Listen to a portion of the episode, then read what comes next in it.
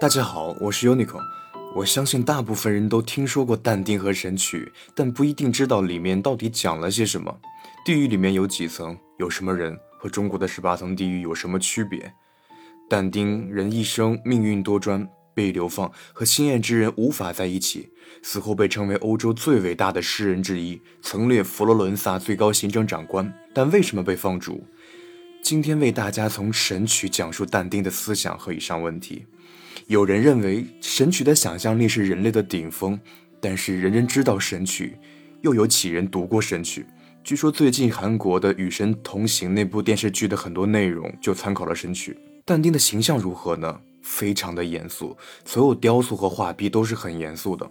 佛罗伦萨乌菲齐美术馆的但丁塑像和拉斐尔的壁画《纳帕苏斯山》。拉斐尔的这幅画中，他把当时所有著名的诗人都画了进去，但丁就在左边一个很不显眼的位置上。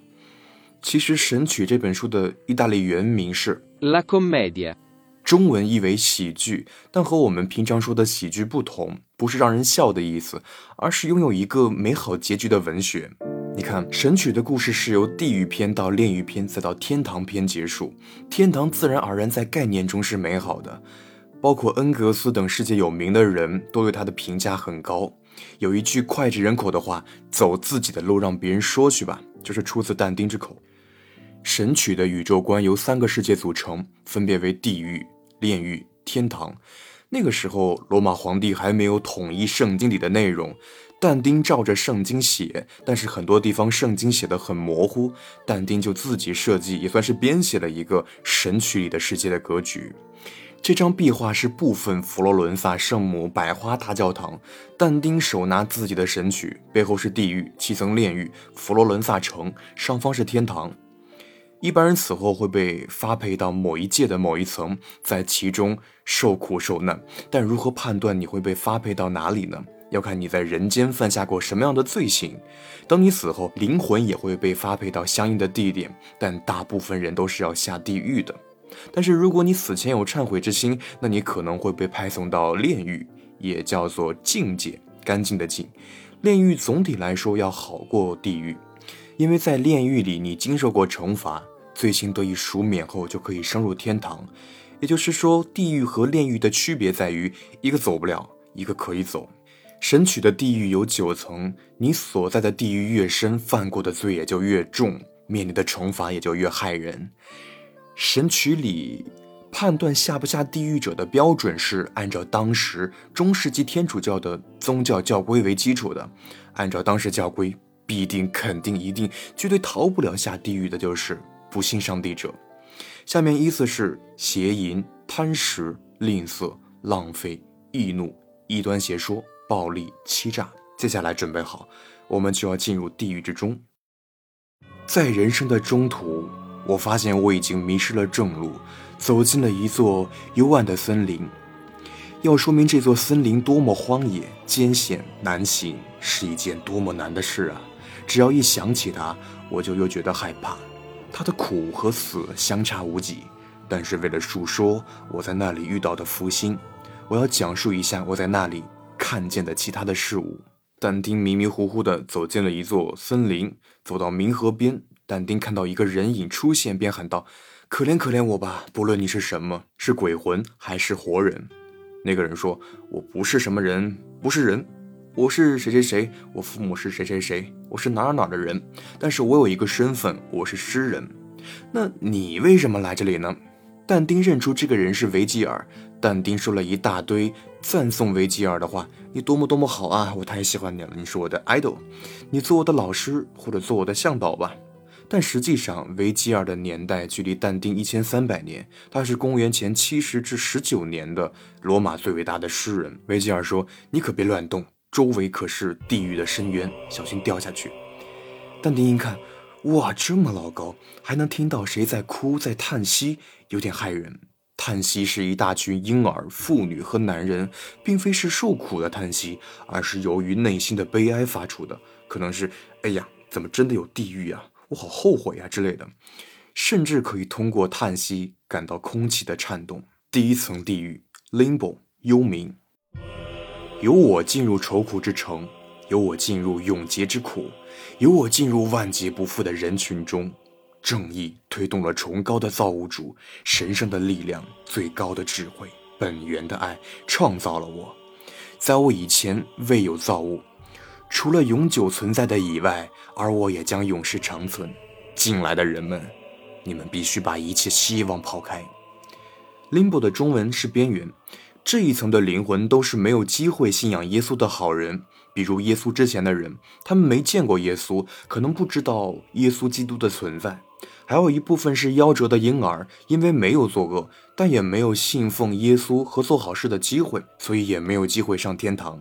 但丁身边的维吉尔老师也是身处 limbo 中，因为他没有见过上帝，在耶稣之前就死去了。此前他在和但丁的谈话中说：“我不是人，我不是人。”其实他是身处 limbo 中的灵魂。但丁想起耶稣在复活的三天中去到过地狱，将旧约中记载的很多人都带去了天堂。他便问维吉尔：“那林伯中的好人就没有一个能上天堂的吗？”维吉尔说：“当然有，耶稣基督来过这里，带走了以色列的大卫王。此人是耶稣的祖先，耶稣肉身的母亲玛利亚和她的丈夫约瑟都是大卫的后裔，也带走了亚当，亚当的儿子亚伯，建立方舟的诺亚。”摩西、亚伯拉罕、以撒、以撒的儿子雅各，以及雅各的儿子们，也就是以色列十二支派的祖先们。维吉尔说：“哎呀，还有很多很多的人，其实就是旧约里的那些犹太先祖，耶稣都带他们上天堂了，但也就来过这么一次，之后就没见过了，可能还需要等待审判的到来。”他们边走边说，但丁看到前方出现了一座城堡，城堡散发着亮光，那光能照亮半个夜空。四位看起来是很尊贵的名人，他们从光亮中走来，其他人都在受苦、悲伤和哭泣。这四个人到底是什么样的大人物，居然能住在这样高贵的城堡中？和林波中的其他灵魂在黑暗中的情况待遇差别也太大了。维吉尔老师继续解释说。这些人和你我其实都一样。你看，手里拿着宝剑，像君主似的，在那三人前面那位人，那是诗人之王荷马；跟在他后面走来的是讽刺诗人赫拉斯；第三位是奥维德；最后一位是卢卡努斯。这里要提一下赫拉斯，赫拉斯是罗马帝国奥古斯都统治时期最著名的诗人、批评家、翻译家。他有一本作品叫《诗意》，他在《诗意》中说过。忠实原作的译者不会逐词死译，就是不会一个一个字的去翻译，或者不假思索的直接去翻译。包括卢卡努斯，他的作品只有一部史诗《法尔萨利亚》，由于诗中包含了很多共和的思想，这部史诗在法国十八世纪资产阶级革命时期大受欢迎。其实这四个人都是对但丁有很多方面影响的诗人、作家、翻译家。接着，但丁说，这几个人先是将荣誉给了维吉尔。让维吉尔成为他们之间的第五个，第六个当然是但丁了。是的，但丁在书中将自己与上述五位先贤并列。如果可以与但丁交流，我认为但丁挺自恋的。但如果就作品而言，我觉得但丁也够接受这份荣誉。六个人一边走一边谈，接着来到一座高贵的城堡前。这座城堡有七道高墙环绕。周围有一条小河作为防护，也叫护城河。我们如履平地地过了这条河。普通人过河可能会湿鞋，但这里可不会。七座高墙分别象征着谨慎、公正、坚韧、节制、聪明、学问、智慧这七种品格。每道墙都会有一扇大门，分别象征着拉丁文、修辞、逻辑、音乐、算术、几何、天文这七种学问。进入城堡。